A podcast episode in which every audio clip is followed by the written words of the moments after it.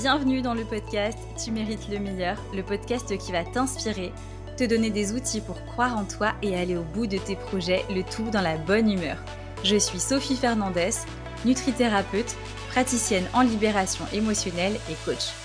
Que tu souhaites progresser dans ta carrière professionnelle, améliorer tes relations personnelles, adopter un mode de vie sain ou simplement trouver un meilleur équilibre dans ta vie, Tu mérites le meilleur te donnera les outils nécessaires pour y parvenir.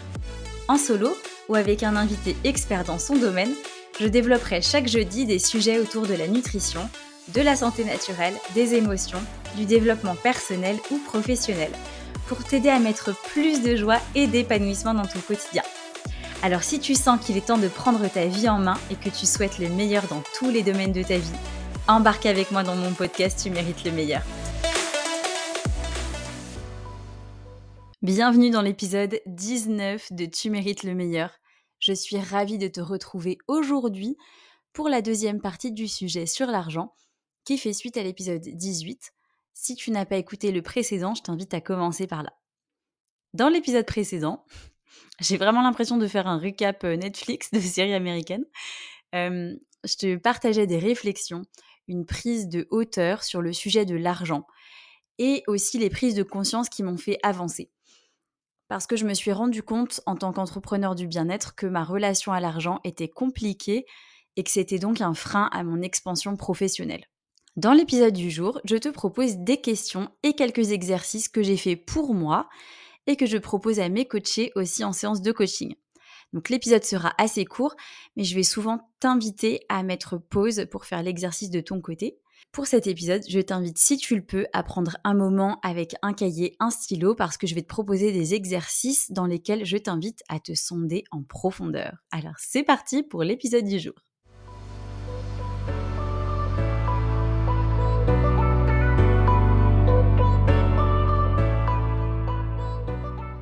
Le premier exercice que j'ai envie de te proposer, c'est un exercice sur les croyances que tu as par rapport à l'argent. Dans l'épisode précédent, je te disais à quel point nos croyances vis-à-vis de l'argent nous empêchent de considérer l'argent comme une énergie neutre qui circule et à quel point on peut bloquer cette énergie argent dans notre vie. Donc je t'invite à écrire tous les mots qui te viennent quand tu penses à l'argent. Ne te juge pas hein, sur ce qui vient, tu vas noter simplement. Essaye d'en avoir au moins 10 et une fois que tu auras noté les 10, regarde euh, lesquels sont positifs, lesquels sont neutres, lesquels sont négatifs. On dit souvent qu'on attire exactement ce à quoi on pense. Donc, si, tu, si quand tu penses à l'argent, tu y penses de manière négative, tu vas le repousser. Cet exercice, il va vraiment être essentiel pour poser de la conscience dessus. Ensuite, je t'invite à écrire quelles expressions te viennent quand tu penses à l'argent. Ça peut être des expressions que tu utilises souvent ou des expressions qui te viennent instinctivement quand tu y penses. Moi, par exemple, je pense directement à euh, l'argent se gagne à la sueur de son front. Donc maintenant que tu as noté plusieurs proverbes, slash expressions, slash citations, je t'invite à questionner ces expressions. Est-ce que c'est une vérité absolue? Que c'est 100% vrai tout le temps et partout? Dans mon exemple, bah non, c'est pas une vérité absolue. Aujourd'hui, on peut gagner de l'argent en étant assis derrière un ordinateur, par exemple. Donc ça veut dire que le salaire, il est décorrélé de l'effort physique. Deuxième question. Qu'est-ce qui peut être vrai dedans? Ben là, si je reprends mon exemple, oui, ça peut être vrai pour certains métiers, effectivement. Troisième question. Qu'est-ce qui n'est pas vrai? Ce qui n'est pas vrai, c'est que ce n'est pas une condition sine qua non pour gagner de l'argent. Aujourd'hui, la plupart des métiers ne sont pas des métiers dans lesquels il faut se fatiguer physiquement pour toucher de l'argent. Et enfin, quatrième question, est-ce que tu as envie de transformer cette croyance? Alors moi, je choisis de croire, par exemple, que l'argent va être fun à gagner parce que je fais un métier que j'adore et que je le mérite amplement. Donc tu peux faire cet exercice pour chaque expression, croyance, citation que tu as écrit. Et si tu le souhaites, tu peux écrire ces nouvelles croyances à un endroit où tu les verras souvent. Donc ça peut être, je sais pas, tu te fais un fond d'écran sur ton téléphone ou tu l'écris euh, euh, quelque part dans ta chambre, dans ton bureau. Et je t'invite à le répéter tous les jours pendant 21 jours. Enfin, les répéter plutôt si tu as plusieurs euh, nouvelles croyances. Ça peut être un bon moyen pour recalibrer tes croyances et euh, en fait en installer de nouvelles. La deuxième chose sur laquelle j'ai envie de te faire réfléchir, c'est par rapport à ton histoire familiale avec l'argent. Si tu t'es déjà intéressé à la généalogie ou à des histoires de famille, tu t'es déjà rendu compte qu'il y a très souvent des histoires qui se répètent au sein d'une famille. Hein, ça peut être des blessures, des traumas qui sont transgénérationnels et qui se transmettent de génération en génération sans même qu'on le sache consciemment. J'ai moi-même exploré cette piste pour moi et j'ai été absolument stupéfaite des informations que j'ai reçues et de leur pertinence. J'ai compris à quel point mon comportement, mes peurs, ne m'appartenaient pas vraiment parfois, mais étaient le reflet d'expériences traumatiques de mes ancêtres. Donc la bonne nouvelle, c'est qu'il est possible de rompre avec ces schémas de plein de manières différentes. Et ce que je te propose là, c'est quelques questions et exercices que tu peux faire très simplement de ton côté.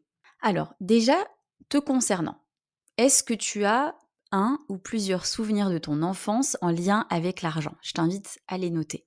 En quoi ces souvenirs ont une répercussion sur ta relation à l'argent aujourd'hui?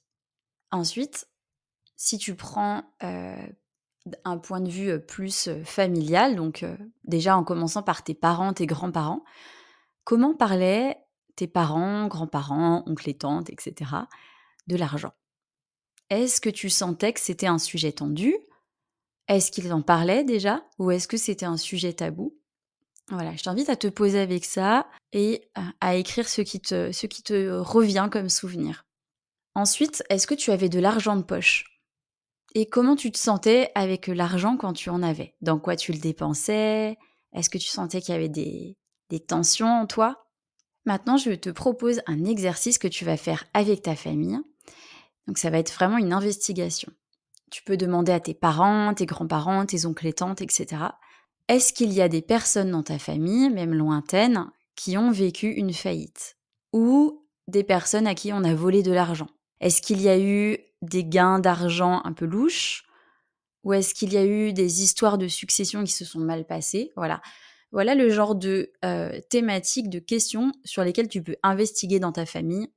Et enfin, dernier exercice que tu peux faire euh, en étant posé chez toi, je t'invite à écrire une lettre à tes aïeux. Tu peux faire comme si tu t'adressais à tes deux lignées, donc ta lignée paternelle et ta lignée maternelle.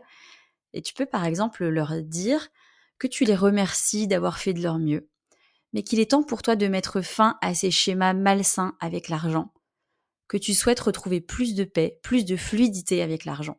Tu peux procéder comme ça, ou alors tu peux euh, fermer les yeux aussi, et demander à te connecter à tes lignées, donc paternelle et maternelle, et voir les informations que tu, que tu ressens à l'intérieur de toi. Et voilà, et ensuite les mettre en forme sous forme de lettres. Et ce que je t'invite à faire, c'est que tu peux euh, bah, écrire ta lettre et ensuite la brûler, par exemple, un peu comme un signe de ce que tu veux laisser partir.